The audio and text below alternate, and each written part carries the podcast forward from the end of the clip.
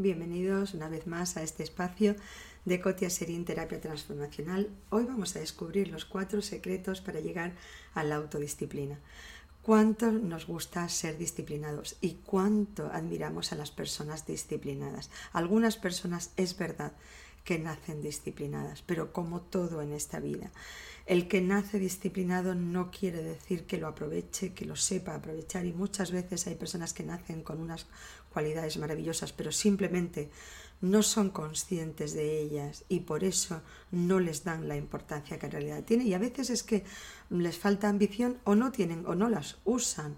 Y sin embargo, otras personas que no han nacido con esas cualidades, qué bonito es cuando uno se puede trabajar a sí mismo. Y una de las cosas, yo creo que uno de los de las conductas que más admiramos en, otras personas, si no es que envidiamos, es la autodisciplina. Y eso también se aprende, por supuesto que sí. Y fijaros, vamos a hablar de los cuatro, como los cuatro o cinco tips más, consejos más importantes.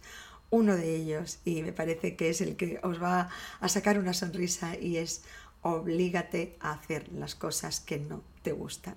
Siento decirlo de esta manera tan sencilla y tan poco protocolaria, pero en realidad es el primer consejo que os puedo dar. Todos, todos nosotros tenemos cosas que nos gustan y cosas que no nos apetecen. Y cada uno, en cada uno es diferente.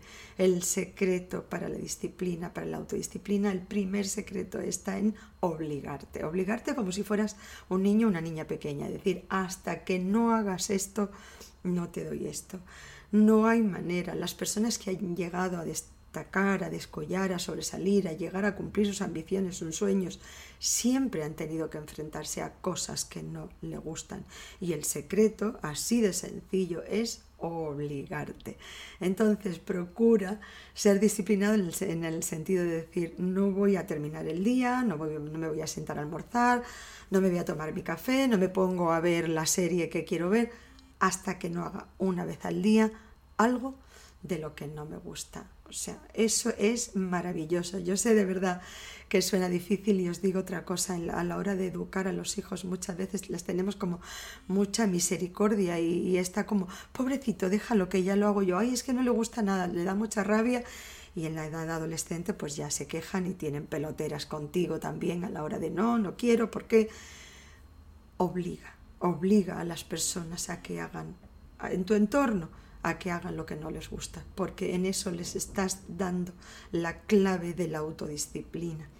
El hecho de que algo no te guste, de que te cueste trabajo, de que se te atragante y seas capaz de obligarte y hacerlo, te da fuerza, te da poder, te da confianza, te da independencia, autonomía. O sea, yo no sé cómo, cómo queréis que os lo venda, pero me parece que es la cosa más maravillosa. Y después de que consigues hacer algo que no te gusta, te sientes, eso sí que es la sensación de Superman y todo, no todos los rollos que nos quieren vender.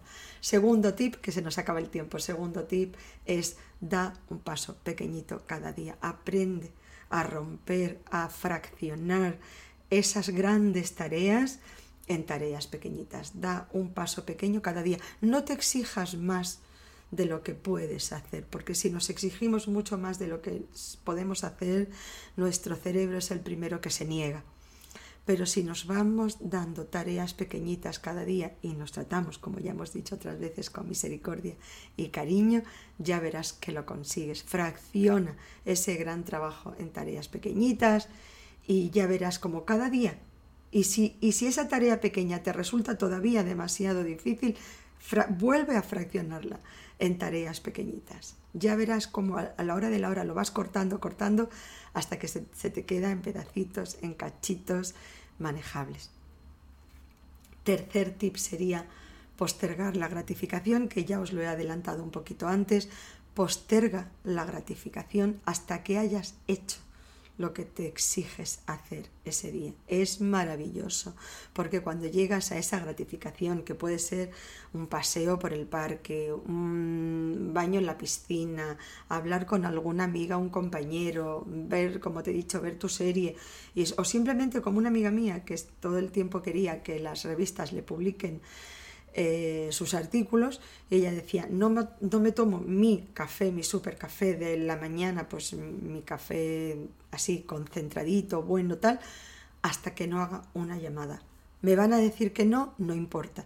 Yo tengo que llamar. Hoy día, gracias a Dios, las revistas la buscan a ella en vez de que ella busque a las revistas. Pero eso lo consiguió a base de esfuerzo, de saber que me van a decir que no, no me gusta hacerlo, pero no me tomo mi, preciado café hasta que no haga una llamada al día. Magnífico.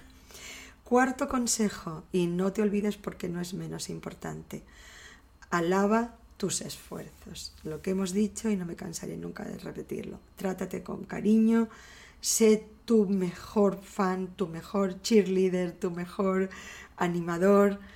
Admira los esfuerzos que haces, trátate con cariño, siéntete orgulloso de lo que has hecho, no por llegar a tu meta, porque a lo mejor te falta para llegar a ella, sino simplemente por ser lo bastante disciplinado como para haberte impuesto una meta y seguir cumpliéndola cada día y haber hecho ese trocito que te habías impuesto para hoy. Siempre os digo, aprendo mucho de las personas, de los pacientes y de las personas que acuden a mí y por ejemplo ahora mismo se me está ocurriendo pues esta persona, este señor que quería bajar de peso y entonces él decía, a mí la gimnasia no me gusta, ¿qué te gusta? Bueno, me gusta caminar.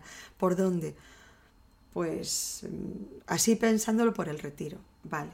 ¿Y qué te, con qué te gratificarías después? Pues bueno, luego me tomaría en el retiro pues una Coca-Cola, una Coca-Cola Light, o quedar con algún compañero allí, gratificarme con algo después de haberlo hecho. Y cuando ya a la vuelta de la esquina me decía, no sabes, ya no camino media hora ni 20 minutos, ahora camino una hora y a veces si hace frío pues me tomo un buen café, disfruto del retiro, me encanta estar allí, es un momento para estar conmigo y me dice, no, no sabes qué rico me sabe ese café. Cuando me lo he ganado después de caminar una hora, me siento mejor. No es solamente que como menos, sino que me siento más ágil, me siento mejor, me siento más a gusto, respiro más profundo, en fin, si es que te pones a sacar todas las ventajas que tiene esto y no terminas. Pero lo maravilloso es lo contento que estaba de decir, oye, pues, pues al principio empecé con 20 minutos y ahora ya camino una hora y no sabes, la ropa, el pantalón me está más ancho, como menos, me siento me siento orgulloso de mí mismo. Pues sí que es verdad, bravo. Y lo último sería eh, aceptar las restricciones también, porque muchas veces cuando tenemos que hacer un esfuerzo, mm, perdón, pues eso mismo hace para que nosotros nos arruguemos, nos achiquemos y ante el esfuerzo nuestro cerebro es como un niño y lo que quieren es que le den todo hecho. No te asustes de los esfuerzos. No conozco a nadie que haya llegado a algo que merezca la pena sin haberse esforzado en el camino. Y lo bonito no es solamente llegar a esa meta, lo bonito es cómo has cambiado, cómo has crecido en ese camino. Y cuando llegas, pues esa sensación de nadie me ha regalado nada, me lo he trabajado a pulso y como os decía de esta amiga que se acostumbró a llamar por teléfono para que le para pedir que le publiquen sus artículos eh, al final ahora que ya es conocidísima, eh, no es solamente que te conocen, es lo contenta que está ella de decir, he podido hacerlo, no le tengo miedo a que me cuelguen el teléfono, no le tengo miedo a que me digan no gracias, no le tengo miedo. Bueno, eso es maravilloso. Cuando sientes que te has ganado algo, es que verdaderamente te sube la autoestima, siente que te lo mereces, que te lo has ganado a pulso y eso te va a ayudar a que lo cuides y que lo preserves. Espero que os haya gustado. Si es así, me encanta vuestro like, por supuesto vuestras sugerencias, agradecer vuestro tiempo y cariño. Cotia Serín Terapia Transformacional.